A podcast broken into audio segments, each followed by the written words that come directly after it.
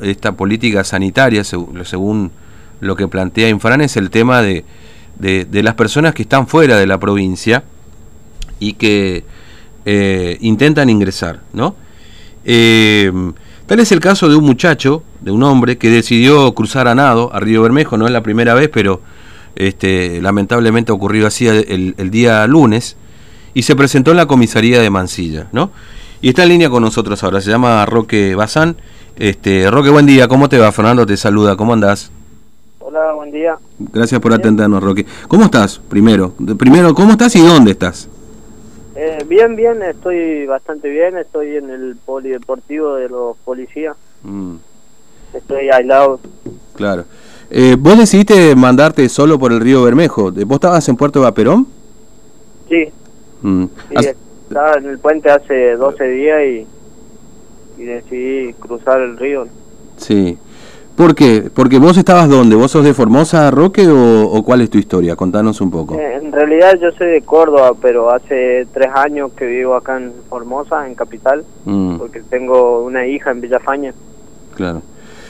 Este, ¿Vos vivís en Capital y trabajás acá? O, eh, sí, vivo, en Capital y mm. fui a hacer un trabajo con la empresa Col a mm. Resistencia. Claro. ¿Y ahí te quedaste varado? ¿Te agarró la cuarentena? Sí, ahí me agarró la cuarentena y me quedé varado desde marzo que estaba ahí. desde marzo. Pero vos vivís acá en Formosa, digamos, esto para que quede bien en claro. Sí, sí, sí, sí, vivo en Formosa. Y, y mientras tanto, ¿cómo te arreglabas ahí en, Resistencia? ¿Qué hacías? ¿Alquilaste algo ahí? ¿Cómo, cómo, cómo la llevabas? Primero, primero la, empresa, o sea, nosotros trabajamos hasta julio que se terminó el trabajo. Mm y bueno, y la empresa nos bancó un tiempo hasta que, o sea, nos bancó el alquiler y eso, y después la comida, bueno, a veces bancaba la empresa y a veces nosotros. Claro, ¿Y vos cuándo pediste tu ingreso a Formosa? Yo pedí a fines de mayo. Fines de mayo. Mm. Sí. Claro. Este, y pero no te lo daban porque vos no tenés domicilio acá. Eh, no sé si alguna vez te respondieron, digamos. Sí, me, me respondieron el primero de julio, me mandaron un, un email, mm. me dijeron que por el momento no había ingreso mm. a la provincia. Y después yo les mandé muchos emails así nunca me contestaron. Claro, claro. Eh, y, y, tu familia sí está acá? Vos está, digo Formosa, ¿no? Me refiero a la provincia. Eh, no, mi familia está en Córdoba. Lo que ah. yo tengo es en, en Villafaña, está mi hija. Claro, claro. Este, vive con su abuela. Claro, vive con su abuela. Y vos por eso decidiste instalarte aquí en Formosa Capital, para trabajar y estar cerca, digamos, ¿no? Sí, sí, porque ella había tenido un accidente hace dos años atrás. Mm. Y un accidente grave y bueno, y necesitaba que yo esté cerca de ella. Claro, claro, entiendo. Entonces decidí venirme. Mm. ¿Y estuviste 12 días en Puerto de Vaperón? Eh, ¿Hablaste con alguien ahí en Puerto de Vaperón, con la policía? ¿Le transmitiste esto que nos estás contando a nosotros? ¿Les contaste tu historia? Sí, los policías, con los policías de ahí del Chaco, por lo menos hablé, mm. eh, la verdad que muy bueno.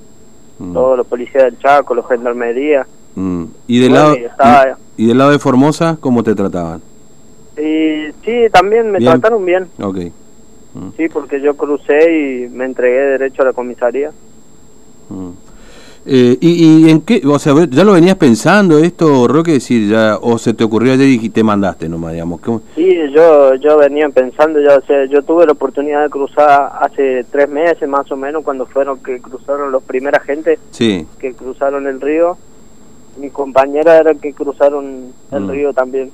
Y yo iba a cruzar con ellos y, le dije que no, que iba a esperarle. Mm. Y esperé, esperé y nunca tuve una respuesta, así que tomé la decisión ahora de cruzar porque si no no iba a cruzar más. Claro. Este, y, y, cómo digamos, fuiste preguntaste ahí en qué lugar se podía pasar o, decidiste mandarte nomás porque creo que un poco ha crecido el río me parece el Bermejo, ¿no? Sí, yo le había preguntado a mis compañeros que ellos fueron los que cruzaron. Entonces le pregunté a ellos y ellos me, me explicaron más o menos cómo tenía que hacer. Mm. Claro, entiendo. Y, y te mandaste, ¿no tuviste miedo, digamos, de que pueda pasarte algo, teniendo en cuenta que ya lamentablemente a un chico, no sé si te habrá enterado, me imagino que sí. Sí, este chico tenía miedo, incluso esperé unos días porque la dudaba mm. y tenía miedo y llegó el momento que no que no di más y bueno, y tuve que tomar la decisión nomás de cruzar, me tuve que animar. Mm. ¿Y, ¿Y cuando ibas por el río, qué pensaba, digamos, nadando? ¿Cómo, cómo fue esa situación, Roque? Pensaba, lo único que pensaba, ojalá que no me muera. Sí, me imagino que sí, me imagino que sí. Y, y, ahí llegaste a la orilla y, y ¿qué? ¿Entraste por el monte? ¿Cómo, ¿Cómo es la situación ahí? No, llegué a la orilla y yo salí abajo de Mansilla, nomás salí. Ah, abajo de Mansilla. Sí, en la barranca, y ahí subí la barranca y me fui derecho a la comisaría, sin tener contacto con nadie, nada. Entiendo. ¿Y, ¿Y, en la comisaría qué te dijeron cuando llegaste? ¿Vos qué le dijiste? Mira, crucé a nado el río, soy un varado. ¿Qué le dijiste? Sí, golpeé las manos y le dije, crucé el río nadando, le dije, soy... Yo estaba varado en el puente, le dije, crucé nadando y... Bueno, salió un policía primero y me dijo, vos estás loco, me dijo. Y le dije, bueno, le digo, yo me quiero ir con mi hija, le dije.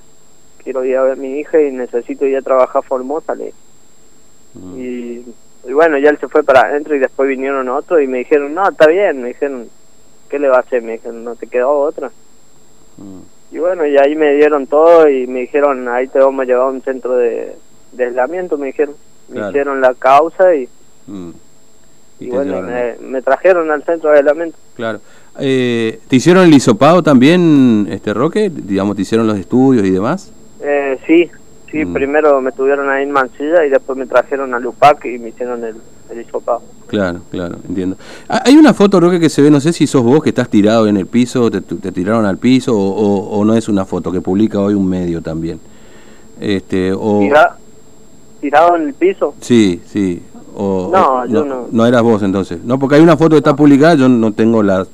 Como no la tenemos nosotros, no nos llegó esa foto, no podemos confirmar. Pero en ningún momento te tiraron al piso, te esposaron ni nada por el estilo. Todo fue un buen trato. No, no, no, no. Mm. No, no me maltrataron ni nada. Al contrario, ellos no tuvieron contacto conmigo tampoco. Claro, claro. Me mantenían lejos. Claro, entiendo. Y ahora, eh, pensándolo bien, eh, después de bueno estar ahí, 14 días te toca, salvo que por supuesto, ojalá que no pase, tengas, tengas positivo, digamos, ¿no? Pero, pero y ahora pensándolo bien, ¿qué, ¿qué, te pasa por la cabeza hoy que ya estás ahí en ese... Y ahora lo único que pienso es que estoy más cerca de mi hija y que voy a poder volver a trabajar y, y poder ayudar a ella y, y con su tratamiento médico, porque hace, hace un tratamiento que sale dos mil pesos por semana y y bueno, ahora mm. pienso que voy a estar cerca de ella y que lo voy a poder ayudar. Claro. Eh, eh, ¿Cuántos años tiene tu hija, Roque? Tiene siete. Siete añitos, sí. ¿Y vos tenés cuántos años? 24. 24, ah, sos jovencito, Roque. Este, digo, ya uno, yo tengo 42, pero bueno, ya el de 24 lo veo jovencito, ¿viste? bueno, es así. Eh, ¿qué, qué, le decís a la gente que está esperando para entrar? Hay una familia ahí en Puerto de Perón, hablamos ahí con un muchacho Rafael nosotros ayer. Sí, ellos estaban conmigo.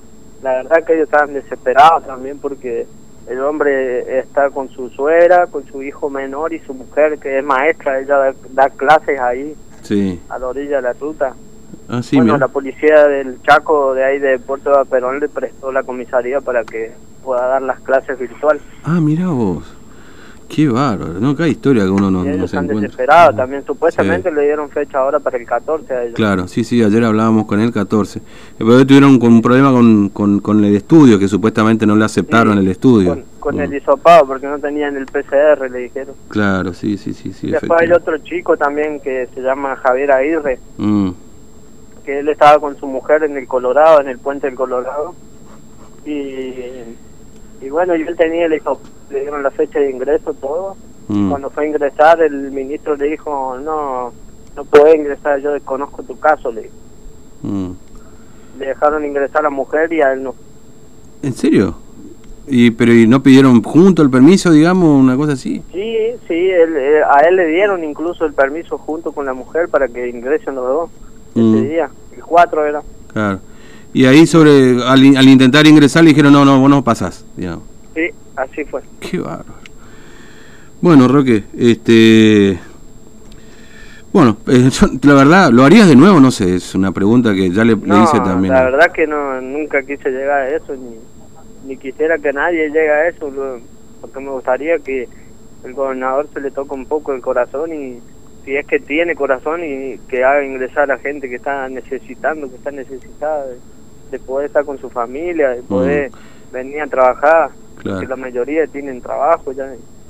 Sí, porque esto esto también se suele ver mucho, Roque, por ahí la gente dice, eh, ¿para qué quieren venir acá? Se fueron de Formosa ahora, ¿para qué quieren venir? Dicen, ¿no? La gente. Sí, eso dicen, pero no, desconocen los casos, o sea, claro. por ejemplo, en mi caso yo salí por 15 días nada más a trabajar porque con la empresa de Formosa salió un trabajo en resistencia y, y salimos, y bueno, y muchos dicen eso, pero no, no saben la situación de cada uno.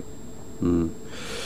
Bueno, eh, Roque, te mando un abrazo, gracias por atendernos, eh. que, pase tranquilo ahí los 14 días y te puedas reencontrar con tu hijita. Eh. Muchas gracias. Un abrazo, viejo, hasta luego.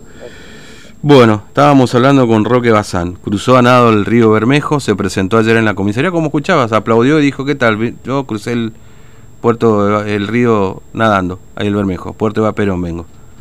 Pero vos estás loco, le dije. ¿Se dan cuenta que hay historias de esta todo el tiempo? Yo, honestamente, ya hemos escuchado tantas. Por supuesto que también es cierto que si pasa lo que pasa que dijo la fiscal de Estado, que en el medio de el habeas corpus hay gente que no tiene una razón valedera para estar acá, y entró, está mal también eso.